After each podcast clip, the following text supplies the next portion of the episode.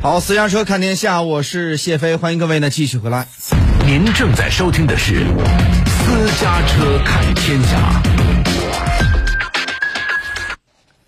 那么现在是北京时间的十二点二十一分，日本首都东京时间十三点二十一分，走进今天的非常关注。非常关注。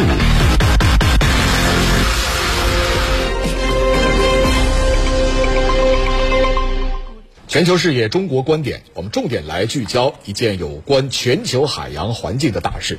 日本政府当地时间四月十三号早上召开相关阁僚会议，正式决定两年后将福岛核污水排入大海。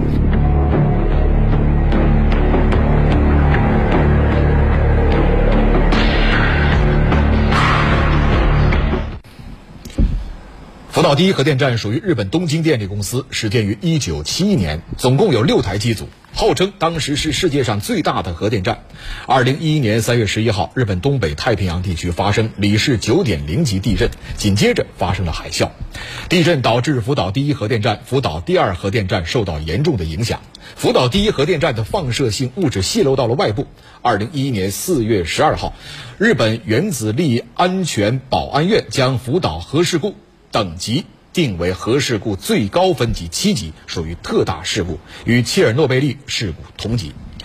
那么，谢飞，嗯，呃，可以说这件事情现在已经占据了各大头条了，对啊，呃，福岛呢，这个核事故发生到现在已经有十年的时间，呃，这个中间日本呢也是呃多次提出要将这个核污水呢排放到大海当中，但是呢，呃，由于受到了这个我们国际社会的共同的反对啊，那么这件事情呢一直也没有进行。那么为什么在这样一个时间节点，这一次匆匆提出来，而且匆匆的通过，日本为什么一意孤行？您觉得呢？日本电力的三分之一，就百分之三十，都是这个核电。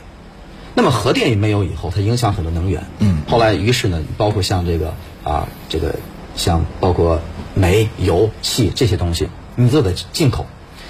进口，那么当时又赶上日本的这个十年的量化宽松。嗯嗯。量化宽松以后呢，有一组数字啊，数字说是这个都是六七年前的数字，折合到现在大概是，就是日本的日元贬值了百分之三十。嗯。那你相当于你出去就进口东西，你贵了百分之三十。对。就是它又需要多多需要百分之三十，然后就你看你里外里啊，你算这个账，所以日本政府算了一笔账。就是它经济确实也面临了很大的问题，嗯，它确实需要去，嗯嗯，想办法去解决这个问题了。所以就是说，在这个问题上，它是到了不得不去解决的这么一个坎儿了，对，所以采取这么一种办法。嗯，好的，谢谢谢飞带来的分析。那么接下来呢，我们来连线正在日本东京的日本新华侨报总主笔蒋峰先生，你好，主持人你好。嗯，日本政府研究这个方案已经很多年了，为什么在这个时候再次把它提出来？您的观点是什么？我，呃，看待这个问题呢，需要从表层和深层的这样的两个方面来看。从表层来看呢，就是日本的核污水，它的保存量已经达到了将近要满核的呢这样的程度，现在呢是一百二十五万吨。未来呢，在明年的秋天将达到满核的一百三十七万吨，而且呢，与此同时，它现在每天的增长量是一百四十吨，所以呢，这个满核的量是已经呢到达了。但是更为重要的是，我们应该把它看作是日本首相菅义伟的一个政治的博弈。菅义伟啊，自从去年秋天，也就是去年九月份接棒日本首相以后，在舆情的调查的支持率上一直是下行的。或者说是下滑的，而其中呢，被民众最为指责的就是他的指导力是不够的。但是，菅义伟面临着今年九月份的自民党总裁的选举，从而呢，又面临着是否能够继续担任日本首相的众议院的大选。在这种情况下，他需要做出自己的政治博弈，或者说在前台秀出自己的政治实际。这样一来，他选择了把这个排放肥这个核污水来作为一种切入口，所以选择了这样的一个时间点。因此，我们在看待这个问题的时候，不能忽视日本政坛的这种变化。好的，谢谢蒋先生的分析。呃，不可否认呢，从二零一一年因为呃地震和海啸引发的福岛核事故呢，的确是给日本民众带来了很多的伤害。那么，为什么这个核污水必须要排放到海里？有没有其他的替代的方案可行呢？蒋先生，您的观点是什么？好的，我们看到啊，呃，日本政府或者说是日本的研究机构，包括东电在内，也确实呢为此准备了多种方案。据我们现在了解，至少呢有像这样的一种的对地层的注入，还有排入海洋，还有蒸汽释放，还有氢气释放和地下掩埋这样五种的方案，或者说是五种的方法。但是比较起来，这五种的方法里边最为快捷的。最为见效的，应该说就是排入海洋的这种方法，而现在的日本政府迫不及待的是要把它作为一种政绩来表现出来，是要为自己的大选来增加筹码，为自己的自民党总裁的选举来增加筹码，所以这样一来，排入大海就成为了日本政府的首选。刚刚呢，蒋先生呢也提到了这一次的这个呃核污水排放入海跟政绩有关，但是我们最关心的还是对我们中国有什么样的影响？谢飞，你觉得呢？那么实际上呢，我觉得，当然，首先我们原来提出来一个人类命运共同体啊，嗯，那么其实还有健康命运共同体，以及包括生态命运共同体，这些都有啊。尤其这次疫情能看得出来。那么这次日本的事儿就是，你在日本把这个倒到这个福岛附近。当然，这个到了福岛附近以后呢，咱们通过洋流，然后虽然是一开始并不经过中国，但是我们看啊，演变绕了一圈以后，最后是来到这个咱们中国台湾地区。对，然后以及对我们的，包括我们的远洋的这个捕鱼业。对呀，刚才数据已经说了，五十七天，太平洋大部分区域就已经都占满了。对，我们的远洋的捕鱼，因为我们相当多的渔民，他到这个，比如说大西洋啊，这个这个环太平洋，到那儿去这个打鱼。那么到太平洋去打鱼，那么。它实际上对这个太平洋是有这个非常重大的这么一个影响。那么实际上它是直接或间接的影响到，首先是我们的这个捕鱼业。那么其次呢，在这个影响了整个的海水之后，你想跟水沾边的东西，它实际上都是受到这个辐射的影响。对。那么所以就是我们的很多就是那边的沿海地区的这个很多人，是不是也要担心呢？第二个，你要保保持一个审慎的态度来对待，而不是说。听之任之，然后一到了之，所以这是我们一直的态度。所以我觉得说，对于我们的这整个的影响，我觉得不止中国，全世界来说，它都有直接或者说是间接的影响。因为我们现在早都是一一个人类命运共同体了，已经。我们人类是整个食物链的最顶端，啊，海洋产品受到了这个污染之后，那么最后受伤害的还会是人类。您觉得，呃，这个海鲜在这里面会受到什么样的伤害呢？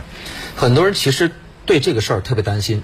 那么，因为呢，以现在的标准去评判，比如说去那个数值去衡量的话，可能会大家认为说，只要剂量在一定范围之内，你不会造成什么大的影响。但注意，呃，日本实际上就是在这个很多年以前，当时就有类似的病，就是在当年检测说这个排的一些呃废料没有问题，对，结果呢没有想到就造成了当地很多年以后，当地的孩子然后这个。生了这个新的病，那是医学进步到后边以后，而且随着什么呢？随着时间的发展以后，人类的基因在转变。对，这次的这个川也是，它实际上对海洋动植物啊，尤其是这个海洋动物啊，它有在这个基因方面的这个改变。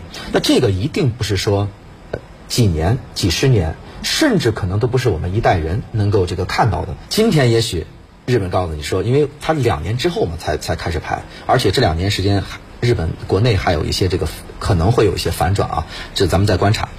而且呢，每年它排放的量是有限的，所以它期望于这个稀释。但是注意，我们今天说的所有的标准有问题或者没有问题啊，建立在今天二零二一年人类的认知。那我们能保证我们的未来吗？所以我认为，在这个问题上，恐怕所有人都会去打一个大大的问号。好的，谢谢谢飞。对于日本将把福岛核废水排入太平洋的计划呢，国际社会是反对声一片。四月九号、十二号、十三号，中国外交部多次就日本决定核废水排入大海一事表明态度，希望日本方面慎重决策。日本政府应当秉持对本国国民、周边国家以及国际社会高度负责任的态度，深入评估福岛核电站含川废水处理方案可能带来的影响，在与周边国家充分协商的基础上，慎重决策。嗯，那么对于日本的做法呢，其他国家有什么样的反应？国际上有什么样的声音呢？谢飞，嗯，好的，呃，我们先来看一下近邻韩国哈。当二零二零年日本放出释放这个核污水排放大海这一消息之后呢，韩国是最先站了出来，表示强烈反对。韩联社的消息称啊，韩国的海洋水产部十三号紧急召开了记者会，就日本的核污水排入大海一事表示，韩国政府绝不向任何威胁国民健康的做法妥协，将采取一切可行的措施保护海洋环境和水产品的安全。那么在这个时间呢，马上来连线到的是在首尔现场的韩国唐国大学政治外交系教授金真浩先生。哎，金教授你好。主持人好。嗯，那么金教授，呃，在日本政府宣布福岛核电站的核污水将要排入大海之后啊，我们想知道在韩国方面的舆论有怎样的反应呢？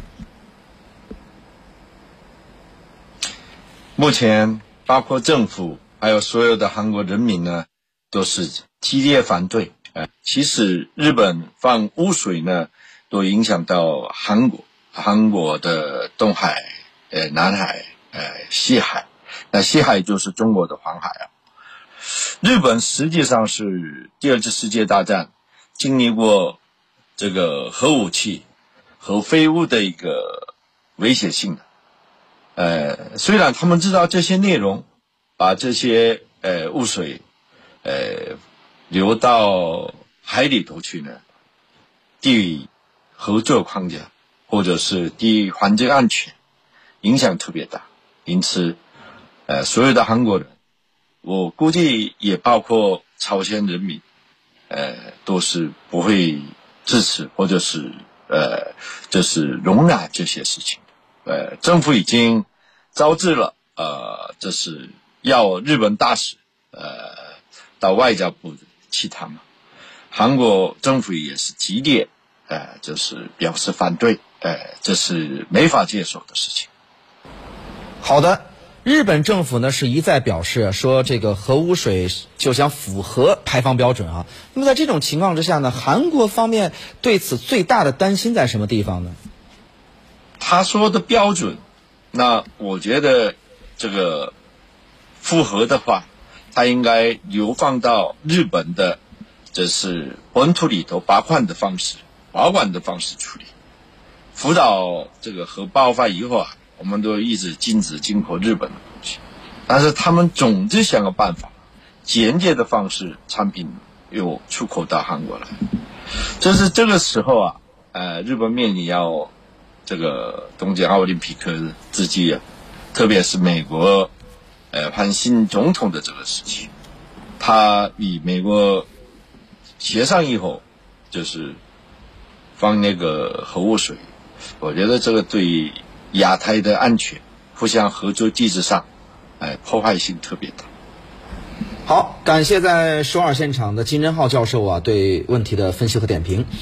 然而，与中韩方面强烈反对形成一个反差的是，美国对此表示同意。那么，美国为什么会持这样的态度呢？释放出一个怎样的信号呢？有关这个问题呢，我们来听一下中国现代国际关系研究院美国所研究员、美国外交研究室主任杨文静女士在早前接受本台的采访，听听她怎么说。的确是，就是说，美国现在对这个日本倾倒这个核废料的这个整个的这个态度反应，可能是出乎到整个国际社会的一个主流的一个认知吧。呃，就是说，可能跟我们觉得，就是说，美国平常它也是比较强调这个环保。强调这种气气变啊，就是这种全球治理的这种价值观呢，可能有一些相左。